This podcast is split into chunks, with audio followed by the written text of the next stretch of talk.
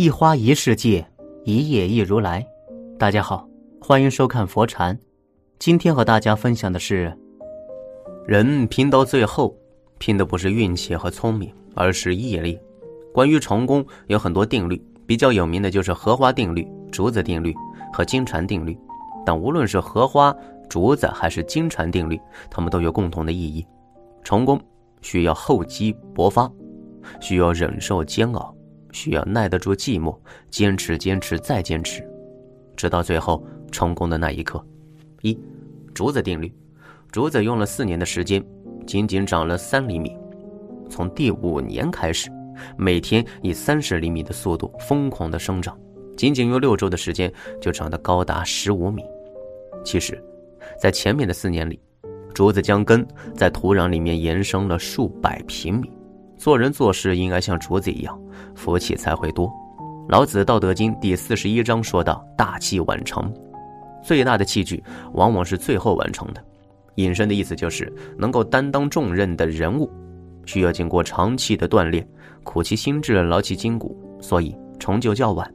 天道和人道往往都是相通的，天道是大器晚成，人道也是如此。做人需要厚积薄发，打牢地基，扎深根，最终。才能有大作为。一个人先要有足够沉淀厚重，才能够爆发。就像楚庄王那样，不鸣则已，一鸣惊人。积蓄的能量越大，最后才能成就越大。易经云：“潜龙勿用。”当自己弱小的时候，就需要避其锋芒，隐藏潜伏，默默用功，低调行事。前期基础打得越牢靠，后面才能够抓住机遇，飞龙在天。也如菜根谭。伏久者非必高，伏藏甚久的事物一旦展露出来，必定飞黄腾达。大自然的规律就是这样：你弱，你反而安全；你刚强，你反而很脆弱。正如老子的《道德经》第七十六章所说：“人活着的时候，身体是柔软的；死了以后，身体就开始变得僵硬。草木生长时是柔软脆弱的，死了以后就会变得干硬枯槁了。所以，坚强的东西。”是属于死亡一类的，柔弱的东西是属于生长一类的。竹子，就是属于柔软的事物。风一吹，竹子就会摇摇晃晃，但是它不会断，因为它很柔，它很弱，它里面是空的。但是大树呢，它很硬，很刚健。树大招风，风一吹就会把树连根拔起。同样是一阵风，竹子因为柔就没事，最大的只是摇摇晃晃。但是刚强的大树就倒了。木秀于林。风必摧之，堆出于岸，流必湍之；行高于人，众必非之。越是强势刚强的时候，越容易遭致各方的攻击。如果你柔弱一点，不要那么强势，他人反而没有办法整你。当你懂得主动示弱的时候，他人的强势就根本没有用武之地。就如同曾国藩所说：“别人如果用虚伪来对付我，我却仍然用真诚去回应。时间久了，即使虚伪。”也会趋向真诚。竹子的以柔克刚，就像金庸先生所说的一段话：“他强任他强，清风拂山岗；他横任他横，明月照大江。他自狠来，他自恶，我自一口真气足。”学习竹子那样柔软柔和一点，该低头就低头，顺势而为，我们才更能够以柔克刚，笑到最后。竹子与梅、松并称岁寒三友。特别是竹子，越冬越不凋，竹枝干挺拔，很有节气和节操。古语云：“岁不寒，无以知松柏；事不难，无以知君子。”其实竹子也是岁寒而更加显得高风亮节的佳物。从古至今，文人墨客爱竹咏竹者众多。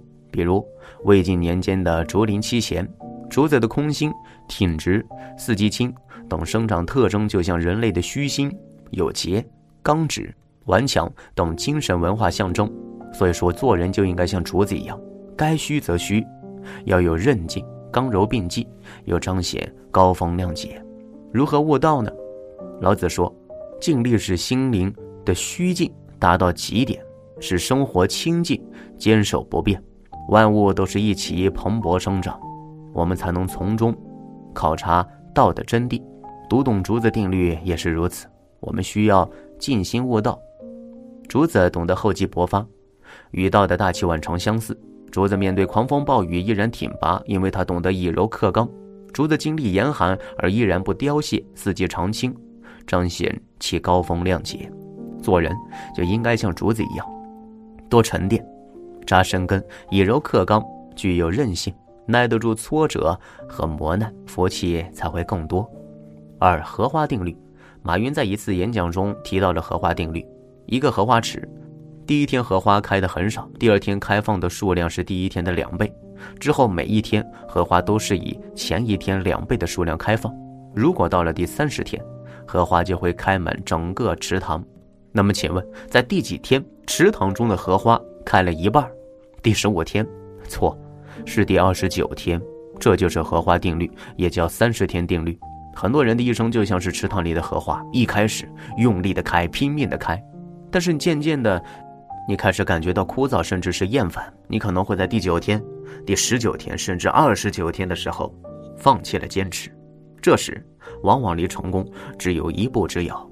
荷花定律讲了这样一个道理：拼到最后，拼的不是运气和聪明，而是毅力。一辈子太长，一秒钟太短，三十天不长不短，刚刚好。一九九七年，中国电商元年，马云北漂创业，又是挫折重重。有一次，他望着长安的街道说：“再过几年，北京就不会这么对我，你们都要知道我是谁。”皇天不负有心人，马云终于等到了互联网发展的风口。一九九九年，阿里巴巴从高盛获得了资金注入，两千年又从软银获得了投资，后来又发现了 C 二 C 这个大机遇。公司走上了迅速扩张的道路，成长到如今，中国最大的电子商务帝国。马云的这个故事是对荷花定律的生动诠释。很多时候，甚至可以说大多时候，人能获得成功，关键在于毅力。据说，人这一生能够遇到七次左右的机会，都是可以改变人生的机会，而这样的机会，往往都是在前期日复一日的投入和坚持中才能够遇到这样的机会。所以说。如果有梦想，就要先动起来，然后坚定不移的去执行下去。三金蝉定律：垂蕊饮清露，流响出疏桐。居高声自远，非是急秋风。唐代诗人虞世南的一首《蝉》，把蝉引吭高歌的成功奥秘展现在了我们的面前。蝉高远的声音，并不是借助秋风的传送，借助的是什么呢？借助的是它的自身。他首先要在地下忍受三年左右的暗无天日的生活，在这期间，他只能够靠汲取地下的树木的枝叶为生，还要忍受寒气、朝气和孤独寂寞的侵蚀。直到夏天的某一个夜晚里，他还得一点一点靠着自己爬到树枝上，最后在经历过痛苦的蝉变，变成了一只能够发出嘹亮声音的知了。符合这个过程的成功定律便是金蝉定律。很多人的一生像是池塘里的荷花，一开始用力的盛开，但是总觉得自己绽放的不够，所以渐渐的感到厌倦。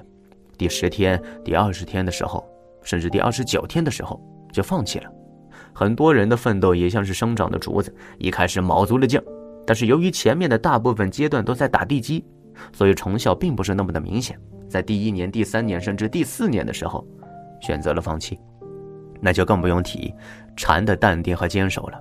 越接近成功越困难，越需要坚持。无论是创业还是人生，我们缺少的不是能力、技巧、模式，需要的是坚持和毅力。只有坚持量变，最后才能达到质变，才能够突破成功的临界点，取得最后的成功。